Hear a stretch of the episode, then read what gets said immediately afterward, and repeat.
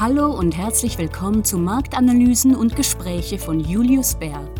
In dieser Podcast-Reihe erfahren Sie von hochkarätigen Experten, was die Märkte bewegt und die Anleger interessiert. Hallo und herzlich willkommen zu einer neuen Folge unseres Podcasts Marktanalysen und Gespräche bei Julius Bär. Wir wollen heute über Schwellenländeranleihen in harter Währung sprechen, was dieses Segment von ihren Pendants aus den Industrieländern unterscheidet, auf was Anleger achten sollten und warum wir Schwellenländeranleihen aktuell als sehr attraktiv erachten. Darüber möchte ich heute mit Dario Messi sprechen, Fixed Income Stratege bei Julius Bär. Mein Name ist Jan Bob vom Investment Writing Team bei Julius Bär. Aber zunächst einmal guten Morgen, Dario. Schön, dass du da bist. Guten Morgen, Jan. Dario, ihr habt eure Einschätzung gegenüber Schwellenländeranleihen in harter Währung Ende vergangenen Jahres von neutral auf Übergewichten geändert. Warum? Zunächst einmal bieten Anleihenmärkte der Schwellenländer derzeit recht attraktive Renditen. Das zieht Anleger an, die eine angemessene Risikokompensation suchen. Zudem ist das äh, Wirtschaftswachstum in den Schwellenländern stabil, trotz der anhaltenden Belastung durch China, und gleichzeitig geht die Inflation weiter zurück. Und was wahrscheinlich am wichtigsten ist, wir erwarten, dass der Zinssenkungszyklus in den Industrieländern noch in diesem Jahr beginnt. Das unterstützt normalerweise das Segment. Und darüber hinaus bieten Investitionen in Schwellenländern den Anlegern eine Möglichkeit, in Märkten und Sektoren investiert zu sein, die sonst in den Portfolios oftmals eher unterrepräsentiert sind. Okay, lass uns kurz auf das geldpolitische Umfeld zurückkommen, Dario. Du hast gesagt, dass wir erste Zinssenkungen der großen Zentralbanken in diesem Jahr erwarten, allen voran natürlich der US-Notenbank und dass Schwellenländeranleihen in harter Währung normalerweise davon profitieren. Warum ist es so? Warum sind Zinsbewegungen in den Industrieländern relevant für Schwellenländeranleihen? Wir haben in, in der Vergangenheit beobachtet, dass niedrigere Renditen und Zinssätze in den Industrieländern normalerweise bedeuten, dass Anleger nach Renditen anderswo suchen. Und Schwellenländer bieten diesbezüglich reichlich Opportunitäten. Mit anderen Worten, die Nachfrage nach diesem Segment dürfte wieder steigen. Außerdem, wenn Industrieländer äh, die Leitzinsen senken, besteht für Schwellenländer weniger Druck, die eigenen Leitzinsen und damit auch die Finanzierungskosten hochzuhalten und damit die Wirtschaftsaktivität einzuschränken. Das ist sehr wichtig, denn Schwellenländer sehen sich immer in einem Balanceakt gegenüber und reagieren sehr empfindlich auf Währungsschwankungen. Das ist äh, nur allzu verständlich, wenn man darüber nachdenkt, denn wenn ein Teil der Verbindlichkeiten in einer anderen Währung denominiert ist, kann eine Abschwächung der eigenen Währung dieses Gleichgewicht aus der Balance bringen. Okay, man sollte sich also den Finanzierungsrisiken bewusst sein, den Ländern gegenüberstehen, wenn sie sich in fremder Währung, wie beispielsweise US-Dollar oder Euro, verschulden. Was man oft von Investoren hört, ist, warum sollte man dann nicht gleich in Aktien investieren? Das ist eine sehr gute Frage, denn wenn Markttrends günstig sind, neigen wir dazu zu vergessen, dass neben der Rendite viele weitere Elemente äh, ein gutes Investment ausmachen. Und hier kommt die strategische Asset Allocation eines Portfolios ins Spiel. Sie trägt der Tatsache Rechnung, dass verschiedene Anlageklassen unterschiedliche Risikoprofile aufweisen. Die optimale Mischung äh, dieser Anlagen hängt von den finanziellen Zielen, den Anlagehorizont und natürlich der Risikotoleranz des Anlegers ab. Bei einer Investition in Schwellenländeranleihen in einem ganzheitlichen Portfoliokontext geht es daher nicht primär darum, Anleihen gegenüber Aktien aus Schwellenländern zu vergleichen. Und wir denken, Anleihen und mitunter auch von Schwellenländern können momentan wieder eine entscheidende Rolle in der Stabilität und Diversifikation eines Portfolios spielen.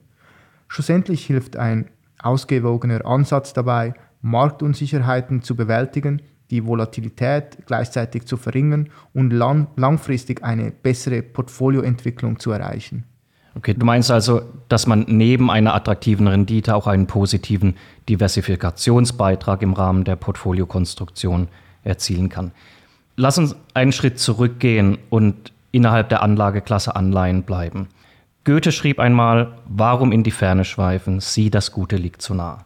Wäre eine Investition in Hochzinsanleihen in Industrieländern nicht der einfachere Weg, um eine höhere Kreditrisikoprämie zu vereinnahmen, ohne sich über Schwellenländerrisiken Gedanken machen zu müssen? Oder lass es mich anders formulieren. Wie beurteilst du die Bewertungsunterschiede zwischen Hochzins- und Schwellenländeranleihen?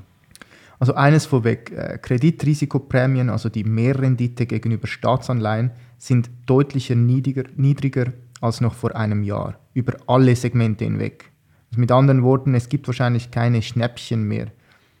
Wenn wir uns die Risikoprämie in den Industrieländern ansehen, glauben wir nicht, dass sie das Risiko und die Möglichkeit von Kreditausfällen aktuell wirklich berücksichtigt und daher auch nicht wirklich kompensiert. In den Schwellenländern ist es etwas anders. Dort erhält man in der Regel einen angemessenen Aufschlag für die gleiche Kreditqualität, gemessen zum Beispiel an, an der Verschuldung der Unternehmen. Das liegt an den äh, Länderrisikoprämien und im Moment ist es für uns deutlich attraktiver, diese Länderrisikoprämien in Kauf zu nehmen, als in Anleihen von Unternehmen in Industrieländern mit schwachen Bilanzen zu investieren. Zusammenfassend heißt das, dass die Bewertung auf den Kreditmärkten im Allgemeinen nicht sonderlich attraktiv sind. In den Schwellenländern ist das Risikorenditeprofil aber immer noch akzeptabel, während wir in den entwickelten Märkten vorsichtiger wären.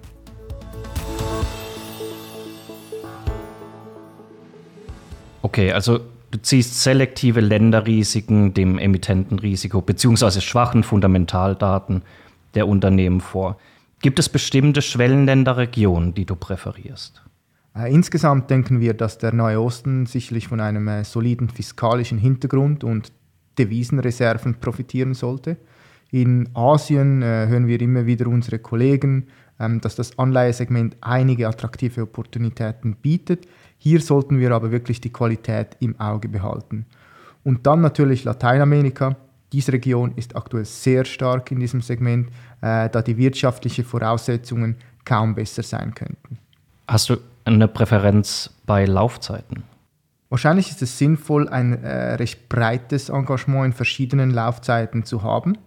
Wir äh, haben hohe Zinsen am kurzen Ende, das ist sicherlich sehr verlockend, aber wie gesagt, wir erwarten auch den Beginn eines Zinssenkungszyklus. Äh, diese kurzfristigen Renditen werden also nicht ewig anhalten und, und wir müssen Wiederanlagerisiken berücksichtigen. Daher würden wir auch in Anleihen mit längeren Laufzeiten investieren, also Durationsrisiko nehmen. Meines Erachtens ist es zum jetzigen Zeitpunkt sinnvoll, risikoreichere Anleihen am kürzen Ende zu platzieren, während weniger riskante Anleihen auch längere Maturitäten aufweisen können. Damit können sich Anleger die hohen Renditen für einen längeren Zeitraum mit hochqualitativen Anleihen sichern und auch eine gewisse Absicherungskomponente in das Portfolio mit aufnehmen.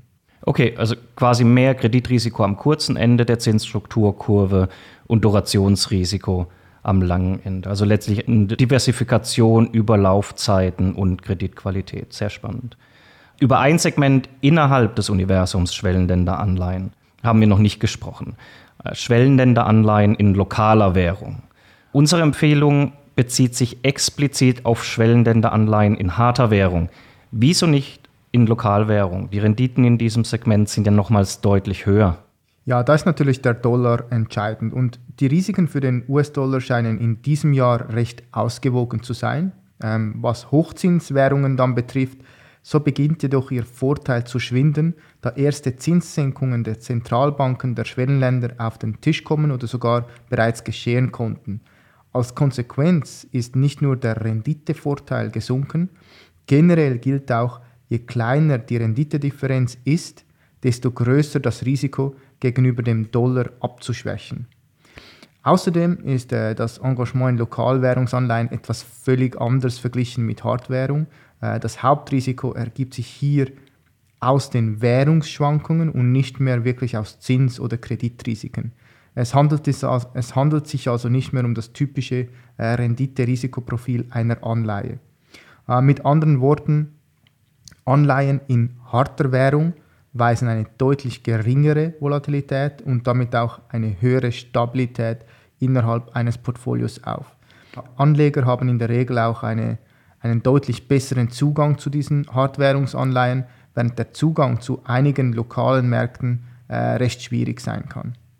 Und aus struktureller Sicht äh, führt unseren Analysen zufolge die lokale Währung der Schwellenländer auf breiter Basis zu mehr Volatilität, spiegelt sich aber nicht wirklich in besserer Performance wider. Letztlich ist das Segment sehr heterogen und es geht bei dieser Anlageform, bei den Lokalwährungen, in erster Linie um eine selektive Länder- oder Währungserwartung.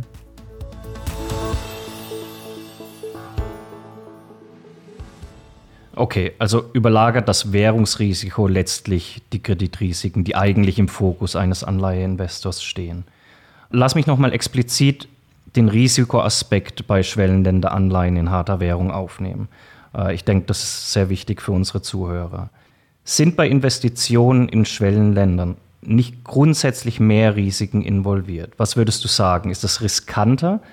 Und welchen Risiken muss sich ein Investor bewusst sein? Es besteht kein Zweifel, äh, Anlagen in Schwellenländern sind tendenziell riskanter als in Industrieländern. Während es überzeugende Gründe gibt, in Schwellenländeranleihen zu investieren, ist es nichtsdestotrotz wichtig, sich diesen Risiken bewusst zu sein. Schwellenländer können im Vergleich zu Industrieländern volatiler sein und höhere Wirtschaftsrisiken aufweisen. Außerdem sind Schwellenländeranleihen möglicherweise weniger liquide als ihre Pendants in den Industrieländern was es äh, möglicherweise schwierig macht, diese Anleihen dann zu verkaufen. Das ist ziemlich wichtig, äh, nicht zuletzt, weil viele Anleger meist gleichzeitig verkaufen wollen, nämlich dann, wenn sich das Anlageumfeld verschlechtert. Ich würde daher sagen, dass es ein umsichtiger Ansatz ist, in Schwellenländer zu investieren und dabei das Risiko einzugrenzen, zum Verkauf gezwungen zu werden. Denn normalerweise ist man dann zum denkbar schlechtesten Zeitpunkt gezwungen zu verkaufen. Und schließlich können Schwellenländer anfälliger für politische Spannungen sein, die sich natürlich dann auch auf die Investitionsrendite auswirken können. Also gilt wie immer eine gezielte Kombination von Investitionen in Schwellen- und Industrieländern in einem Portfolio. Äh, das ist ein strategischer guter Ansatz. Okay, also wie so oft auch hier, die Anlageklasse bietet eine interessante Anlageopportunität, aber Titelselektion, genau zu wissen, in welche Anleihen man investiert, ist entscheidend. Risiken im Auge zu behalten. Und wie du schon sagtest, natürlich die gesamtheitliche, kohärente Betrachtung im Portfolio-Kontext, auch um einen positiven Diversifikationsbeitrag zu erreichen, ist entscheidend für den Anlageerfolg.